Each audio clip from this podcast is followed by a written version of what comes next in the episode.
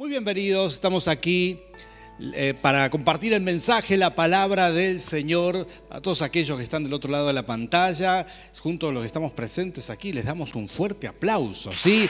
Bienvenidos a todos ustedes, los que están conectados a través del Canal 3, a través de nuestro canal de YouTube, las plataformas de Facebook. Que el Señor les bendiga. Muy bienvenidos a este mensaje. Y hoy vamos a hablar del favor divino. ¿No te gustaría, no sería maravilloso acaso que cada cosa que emprendas y que hagas tenga el favor de Dios? ¿No sería muy, muy apropiado ahora, en este momento que estamos pasando en Argentina? Por ahí alguien nos ve desde otro país y dice, ¿qué está pasando en Argentina? Bueno, hay unas cuantas noticias dando vuelta, pero sobre todo en el área financiera, política, ¿sí?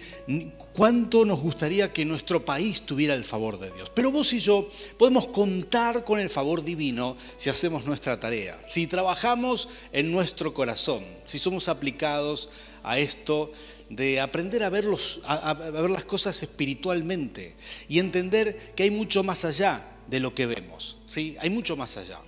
¿Cuántos de ustedes, los que están aquí presentes, han llegado el momento de enojarse por no poder ver algo, ¿sí?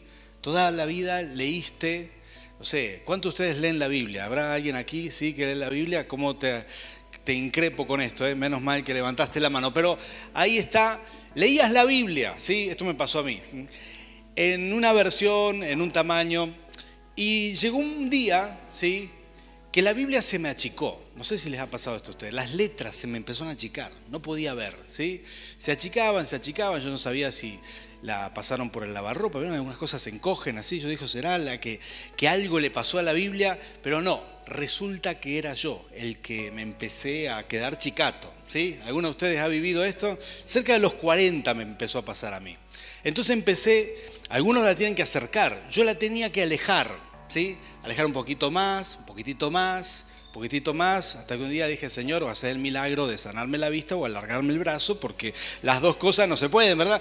Entonces me di cuenta que estaba teniendo un problema de vista y recurrí al médico, al oftalmólogo que me recetó unos anteojos fantásticos que uso para leer, ¿sí?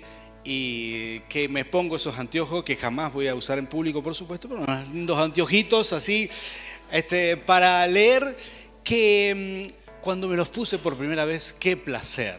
¿Que ¿Alguien tuvo esta sensación? ¿Sí? ¿Alguna vez? ¿Te ha pasado esto? Sí, son de mi, mi época entonces ustedes.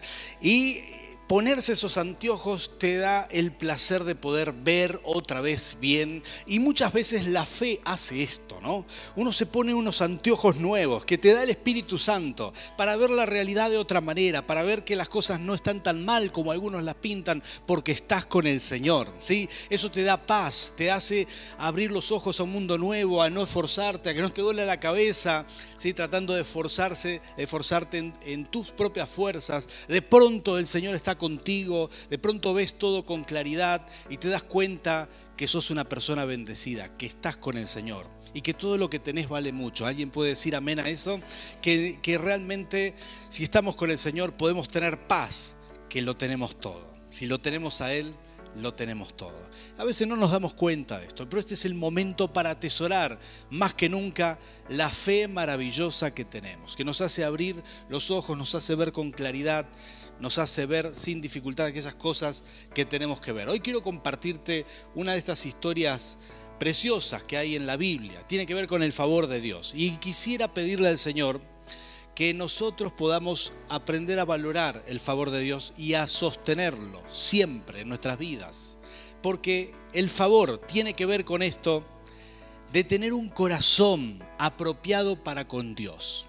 Un corazón apropiado. Hay, hay personas que tienen un corazón tan bueno, ¿sí? Un corazón tan agradable que el Señor siempre hace milagros a favor de esas personas, ¿sí? Siempre está haciendo milagros. Hay personas, esas personas lindas como los que se congregan en Jesucristo plenitud de vida. Muy bien, ahora sí dijeron amén. ¿eh? Y es que hace el Señor estas maravillas de hacer milagros a favor de sus hijos. Y voy a contarte aquí, voy a leerte unos, unos textos bíblicos para mostrar un poco el corazón de David. David era un gran siervo del Señor, fue rey de Israel, fue el rey más grande para mí de Israel. Y mm, el rey David tenía un corazón impresionante, pero no le tocó fácil, ¿sí? No le tocó fácil porque ustedes si leen las escrituras y ven, bueno, David venció a Goliat, tuvo mucha prosperidad, mucho auge, era el general del ejército de Saúl, ese era David, ¿sí? un hombre que cuando fue joven adoraba al Señor en el campo y Dios lo ungió, lo llamó de detrás de las ovejas y lo ascendió a un lugar privilegiado, pero estando ahí, su suegro, ¿cuántos recuerdan la historia? Quiso matarlo un par de veces, ¿sí? Con esto aprendemos a no quejarnos de nuestro suegro, porque peor que este, ¿verdad? Seguro que no había. Y Saúl intentó matarlo dos veces con la lanza, ¿sí? Y le erró, o David la esquivó, dice la Biblia. Y luego se tuvo que ir, tuvo que escapar e irse lejos del palacio y vivir perseguido por su suegro, con el ejército detrás, siempre teniendo temor. Dice la Biblia, pasaron muchas cosas, ¿sí? Mirá todas las cosas horribles. Esto es estar en crisis, ¿sí? Le pasaron, lo primero que le pasó, le quitaron la esposa, ¿sí? Alguno diría, no, eso para mí no sería problema, no, pero para David sí era problema, ¿sí? porque él la amaba. Le quitaron la esposa, le quitaron su estatus, le quitaron, aparte de eso, le quitaron la libertad de, moverse o, la posibilidad de moverse con libertad. Tenía que vivir escondiéndose. Le amenazaron la familia de muerte, tuvo que llevar a sus padres a Moab, una, un pueblo por ahí cerca. Todo esto cuenta la Biblia y como si fuera poco, se escondió en una cueva donde se llenó de gente de mal vivir. Y él, a pesar de eso, empezó a contagiarlos de fe, empezó a contagiarlos de que podían hacer cosas grandes para el Señor, que podían confiar en Dios, la gente empezó a seguir a David como un líder. Esto pasó en la cueva de Adulán. Cuenta la Biblia que estando él en la cueva, sucede algo, estando en la cueva. Yo te hago una pregunta así como para entrar en calor. ¿Qué harías en las sandalias de David? ¿Pensarías en otras personas? ¿Ayudarías a otras personas? Si estás perseguido, si te sacaron todo, si estás amenazado de muerte. Bueno, David estaba ahí en la cueva. Escuchen lo que dice este pasaje de las Escrituras. Y yo tengo esta expectativa de que Dios te hable. Esto es Primera de Samuel, capítulo 23, versículo 1, dice la Biblia. Esto dice la palabra del Señor. Los filisteos atacaron la ciudad de Keila, Keila y, la y saquearon los graneros. Cuando David se enteró, aquí está la pregunta, ¿no? ¿Qué harías vos? Estás en la cueva de Adulam, te han sacado todo, estás pasando el punto más bajo de tu vida, ¿sí? Y dice, cuando David se enteró de lo sucedido, consultó al Señor, ¿debo ir a luchar contra los filisteos? ¿Escuchaste esta pregunta? ¿Debo ir a luchar contra los filisteos? Una pregunta muy interesante, porque a veces la gente que está en crisis no ni piensa en ayudar a alguien. No está pensando en quién, a quién va a bendecir, solamente está pensando en él o en ella, ¿sí? Está pensando, pobrecito de mí. Pero acá estaba David haciendo una oración increíble. Él dice, dice, ¿debo ir a luchar contra los filisteos? Ve, respondió el Señor, lucha contra los filisteos y libera a Keilah. Pero los soldados le dijeron a David, si aún aquí en Judá vivimos con miedo, ¿cuánto más si vamos a Keilah para atacar el ejército filisteo? Atención con esto porque los soldados no eran como David con esa fe y con esa orientación para ayudar a las personas, aún cuando él estaba en su peor momento. ¿sí? Si el Señor no te está hablando con esto, mira, no sé cómo con qué te va a hablar, pero esto es tremendo, es un ejemplo impresionante. David estaba acechado, estaba perseguido, estaba, estaba escondido por todo lo que le había pasado y aún lamentándose de los golpes que había tenido en la vida, como esto que te mencioné, de tener que separarse de su familia, se va a esconder a sus padres, le quitaron su esposa, le pasaron un montón de cosas. Y ahí la sexta oración dice, debo ayudar a la gente que está en Keilah, esa ciudad desprotegida, que encima estaba lejos, ¿eh? no estaba cerca. Y los soldados le dicen, primero el Señor le dice, sí, anda, esto es maravilloso, ahora vamos a explicar la comunión que él tenía con Dios. Pero los soldados le dicen, nosotros tenemos miedo acá, ¿cómo vamos a llegar a, ir hasta allá y pelear si nos tenemos que esconder de un ejército, del ejército de Israel y, encima ir a pelear contra los filisteos? esto es imposible, ¿no? Eh, David, como era un buen líder, aparte de eso, que escuchaba a su gente, ¿sí? si vos estás liderando una empresa, estás liderando una institución de lo que sea, no hay mejor cosa que saber escuchar a la gente. ¿no? Y si vos estás bajo un líder que no escucha a su gente, entenderás de qué estoy hablando. David escuchaba a su gente y como, los escuchaba, entonces dice la palabra del Señor, que aunque él ya sabía lo que Dios quería, versículo 4 dice que David volvió a consultar al Señor y, le, él le respondió, ponte en camino y ve a Keilah, que voy a entregar en tus manos a los filisteos. Me encanta esta palabra, me encanta, me fascina. ¿sí? Y mm, quiero mencionar tres, tres enseñanzas de esto. Sí, pero la historia, vamos a saltear algunos versículos, vamos a ir al versículo 9 directamente, si me ayudan, me gustaría leer ahí. La historia bíblica que ustedes podrán leer completamente ahí en sus casas, ¿verdad? Amén, sí, ya hay tres que saben que tienen que decir amén. Y ahí David llegó con el ejército y tal cual el Señor le había dicho, venció porque parece que el Señor se desborda de alegría por, por derramar el favor sobre alguien que a pesar de la crisis, a pesar de lo que está viviendo, a pesar del peor momento, está orientado en ayudar a alguien más, ¿sí? Y a veces las claves o la clave para nosotros eh, que podemos estar viviendo algún tipo de crisis o que escuchamos de crisis, la clave está en no mirarnos hacia nosotros, no mirar nuestra propia vida, en preocuparse por alguien más, en tratar de ayudar a alguien y ver que hay alguien que puede estar desprotegido, alguien que necesita tu ayuda, que necesita tu bendición. En primer lugar, lo primero es que el foco está en el otro. ¿sí? Esta es la clave, el foco está en el otro. Si uno quiere negociar un buen contrato, y bueno, fíjate ¿En qué le vas a beneficiar a la otra persona? La clave está en el otro, no en enfocarte en lo que vos querés. Y a veces nos equivocamos. David tenía esto muy claro.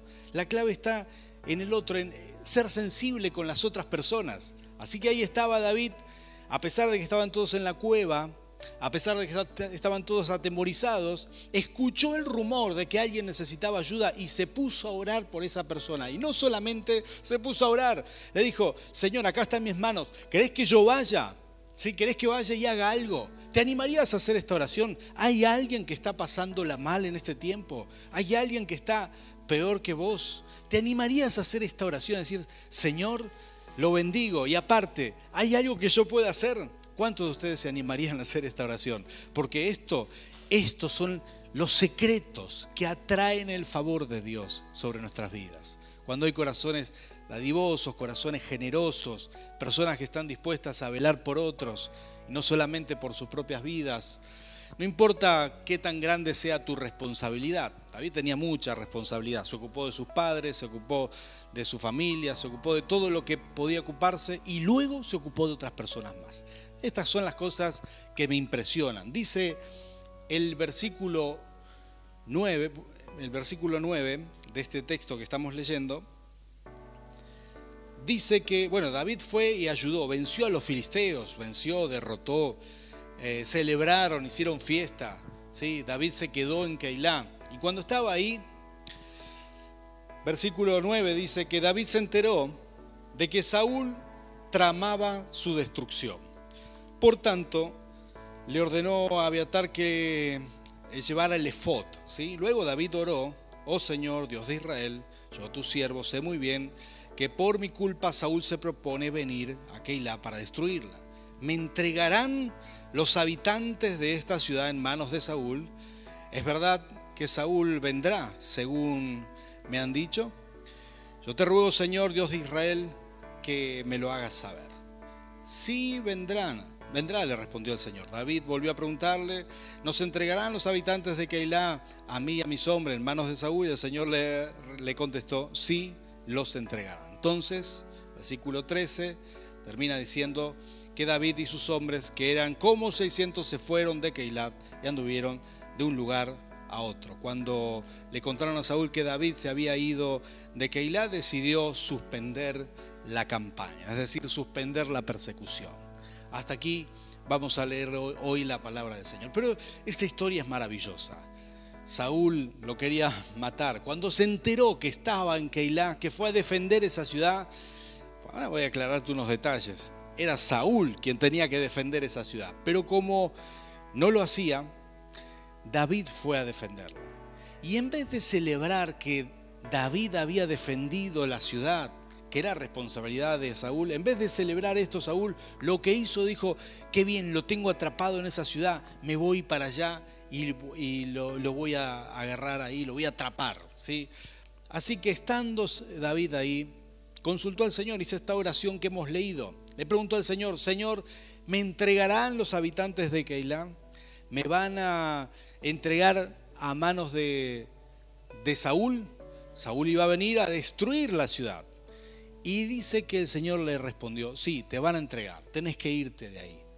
Bueno, me encantan los detalles, dice que David levantó campamento, se levantó y se fue. Bueno, la primera cosa que te dije es que el foco está en el otro. Uno mantiene el favor divino, pensando siempre en las demás personas y no solamente en nosotros mismos, aprendiendo a mirar a tu alrededor, quién tiene necesidad, quién está vulnerable, quién, a pesar de que quizás vos estés mal, te vas a recuperar cuando pensás en otro cuando bendecís, cuando tratás de ver la necesidad de otra persona.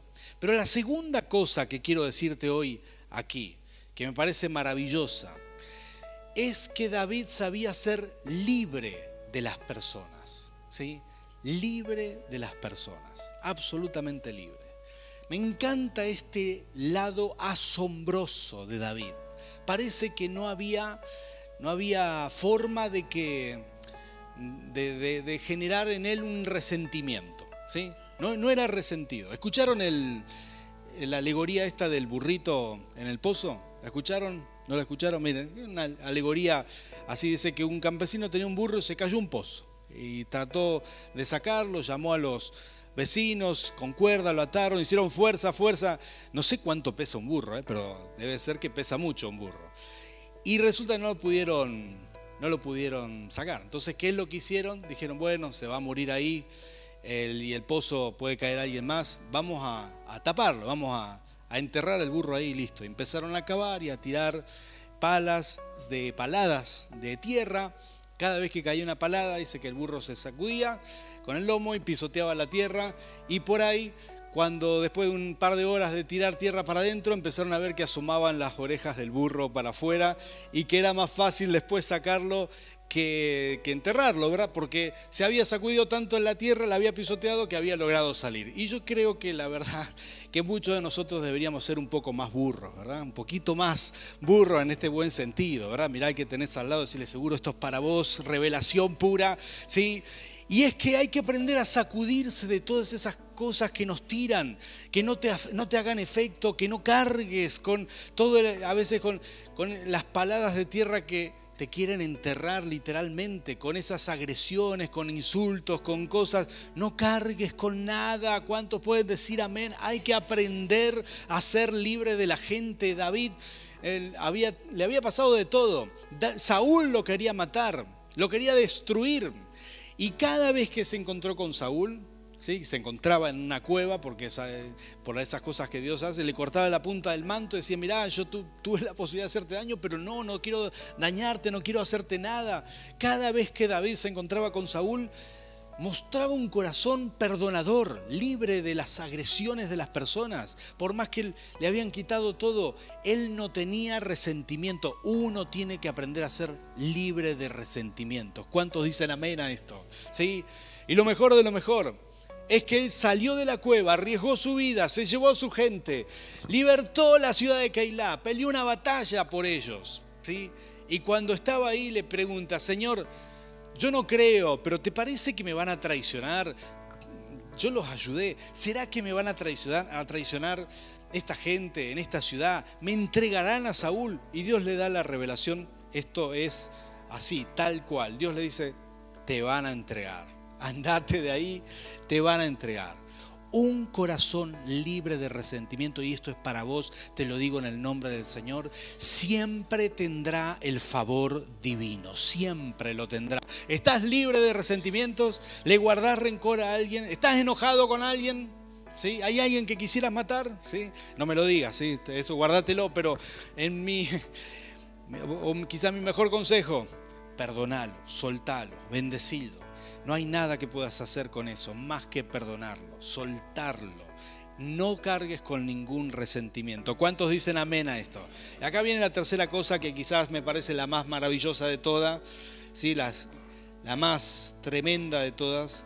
Te dije, el foco está en el otro, libre de resentimiento, una persona que pone el foco en el otro, una persona que está libre de resentimientos. Ese es el, estoy describiendo el corazón de David, ¿no? Ese es el corazón que, guarda el favor divino. Dios te llama a tener favor divino, más que nunca en este tiempo, en esta temporada. Que el favor divino esté siempre contigo, que te vaya bien en todo lo que emprendas, en tus negocios, en tu trabajo, en, tus, en tu desarrollo personal, que siempre tengas favor divino. Pero sobre todas las cosas, guarda tu corazón, que de ahí viene el favor divino, de ahí, de ahí, de esos detalles. ¿sí? Y la tercera cosa es que David practicaba esto, descubrió el placer de la dependencia en Dios. ¿Notaste cómo dice la palabra del Señor? Que cada cosa que David iba a hacer, cada cosa que iba a hacer, le preguntaba al Señor. Él le preguntaba, le decía, Señor, ¿debo ir para allá? ¿Voy a hacer tal cosa? Eh, ¿Debería hacer tal cosa? ¿O, no la, o mejor no la hago? Decime vos. Esto hacía David oraba, preguntaba al Señor. Voy a explicar unos detalles que menciona aquí la palabra del Señor. Dice que tenía un efod, que era la vestidura, la vestidura del sacerdote, del sumo sacerdote. Esa era la vestidura, escúchame esta, ¿eh? la vestidura con que el sacerdote entraba al lugar santísimo, donde estaba la misma presencia del Señor.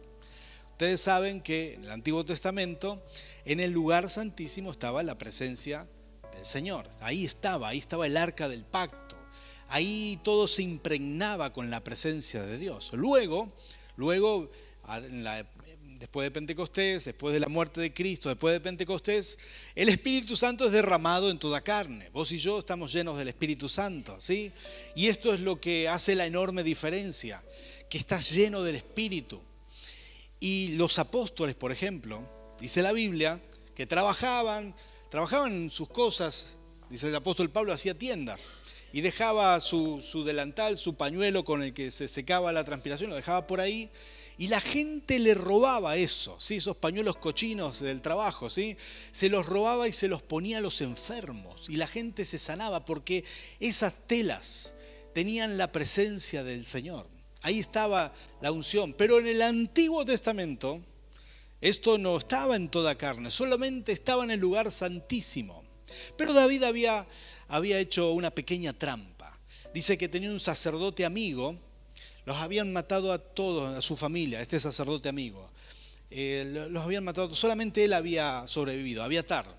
Y dice que su padre era sumo sacerdote, así que él en ese escape, cuando estaban matando a todos, se robó el efod de su padre, lo salvó y se lo llevó y se escondió con David en la cueva de Adulán. Mirá las cosas tremendas que hace el Señor para que algo impregnado con la presencia de Dios estuviera cerca de David. Y dice que David, cuando vio que el efod estaba con él, estaba ahí, la vestidura del sacerdote, ellos empezaban a sentir la presencia de Dios. Y con esa, dice que tomaba el efod y con eso oraba. Era lo más cercano, ellos no podían ir al templo como se hacía en aquel momento. No podían ir, no podían entrar al lugar santísimo, pero tenían el efod. Tenían esto, la vestidura con el con la cual el sacerdote entraba. Era una vestidura impregnada de la presencia de Dios. Con eso él oraba, con eso buscaba la palabra, buscaba la revelación. Vos y yo no necesitamos un efod. ¿Sabías esto? O si no necesitamos nada de eso, sacudí lo que está al lado tuyo, decirle, no necesitas ninguna vestidura especial. ¿sí? El Espíritu Santo ya te embistió cuando conociste al Rey de Reyes. ¿sí? El Espíritu Santo ya está en ti. Entonces, cualquiera de nosotros que hoy ore puede tener la respuesta que David tenía necesitando el efod en aquel tiempo. Pero vos y yo no necesitamos esto. David estaba ahí, voy a pedir a los adoradores que pasen por aquí. David estaba ahí buscando revelación y practicando la dependencia del Señor. ¿sí? Cuando recién nos casamos, ¿sí? cuando recién nos casamos, eh, bueno, yo creo que fue como los dos años, año y medio casado, sucedió algo eh, insólito para nosotros. Nuestro primer embarazo fue ectópico, ¿sí? Quiere decir que no estaba en la matriz, ¿sí? Estaba en una de las trompas. Así que el, el feto falleció, no pudo crecer ahí, en realidad tuvo creo que un mes y, y esto ocasionaba, Nerina empezó a descomponerse, ocasionaba un desastre a nivel interno, sí, porque había una infección muy grande. Y un médico se da cuenta, Jean Rafaela, dice, hay que operarla de urgencia, urgencia. Y yo me desesperé. Ya era creyente, pero nunca había sido dependiente del Señor. ¿sí? Nunca había sido dependiente. No sé si, si me explico. Uno puede vivir toda una vida sin depender de Dios arreglártela sola, no necesitas nada del Señor, estás bien. Y así era yo, no, no, no, necesitaba mucho de Dios, ¿sí? más que la salvación, sabía que era salvo y el resto yo me arreglaba. Pero por primera vez sentí la sensación de impotencia. ¿Sentiste esto alguna vez? Que no hay nada que puedas hacer, no hay dinero que pueda pagar, no hay fuerza que pueda lograr lo que necesitas. Me dijeron, hay que operarla de urgencia, es tu esposa, eh, tiene un embarazo ectópico, si no la operamos se muere, ya, ya. Corrieron al quirófano, le abrieron, le quitaron, le estirparon la trompa completa y nos dijeron, no sé si van a poder tener hijos porque nos explicaron que cuando una trompa está cerrada, posiblemente la otra también, ¿sí? Nosotros oramos al Señor, y vino Emanuel, vino Nicolás, vino Miqueas, vino Gianela, ustedes dirían mansa oración el pastor, ¿verdad? Sí, así es, ¿verdad? Imagínate con las dos trompas eran, cuatro, eran ocho hijos, pero no, solamente cuatro. Y, y vimos la gloria de Dios. Pero todos esos días experimenté algo maravilloso. Fueron tres días que estuvo Nerina internado, llamé al trabajo, trabajaba con mi papá, los llamé a la oficina de ellos, les dije, mira, no puedo, me quedo acá, me quedo. Yo estaba trabajando, dije, me quedo en el hospital, me quedé con ropa de trabajo, tuve tres días ahí internado junto con Nerina, me quedé al lado de ella hasta que salió de peligro y ayuné y oré todo lo que pude. Los tres días ayuné, fue la primera vez que ayuné. Y fue la primera vez que experimenté que necesito del Señor que necesito del Rey de Reyes, que lo necesito que, que nunca es suficiente en mis fuerzas. No sé si puedo poner en palabras lo que el Señor me, me hizo sentir en ese momento, pero fue la alegría de saber que cuento con Él. A mí me encanta ser autónomo en todo lo que puedo. Y creo que Disfruté siempre mucho la independencia en todos los aspectos. Empecé a trabajar a los 16 años, a ganar mi dinero, a hacer mi vida. Y no sé si te ha tocado vivir esto, la independencia es muy linda. Pero de pronto, sentir la impotencia que uno no puede hacer nada, más que orar, más que ayunar, y encontrarse con un Dios de poder. Encontrarse, ¿sabes qué? De ahí en más empecé a entender esto de orar por cada cosa, por cada detalle, aprender a tener esa comunión, esa, esa comunión estrecha, cercana con Dios, a orar, a preguntarle al Señor. Hay muchas cosas que yo sé que si David las hacía en su fuerza, igual le iba a salir bien. Pero él le preguntaba todo al Señor, todo, todo. Le preguntaba cada cosa, cada detalle. David le preguntaba, aún para hacer cosas buenas. Mi esposa compartió la palabra el domingo pasado y ella dijo esto, dijo, David le preguntó al profeta, ¿debo construir un templo, en realidad le dijo, tengo ganas de construir un templo para el Señor, porque no puede ser que tenemos el arca del pacto en un tabernáculo hecho de telas, quiero construir un edificio bien bueno, si yo vivo en una casa quiero darle al Señor algo así de grande y más grande también. Y el sacerdote, el profeta Natán, le dijo, le dijo, sí, anda, hacelo, no te preocupes, el Señor te respalda. Y luego Estando en su casa el profeta, Dios le habla, le dice, no, no, ¿por qué le dijiste esto? Si yo no te mandé a decirle, decirle a David que no va a hacer casa, que yo le voy a hacer una casa a él. ¿Cuántos se acuerdan de esta palabra? Decirle a David que yo le voy a hacer una casa a él, que su hijo me va a construir una casa, porque él tiene mucha sangre en las manos. Claro, era un guerrero, ¿no? No, podía construir un, templo para el Señor.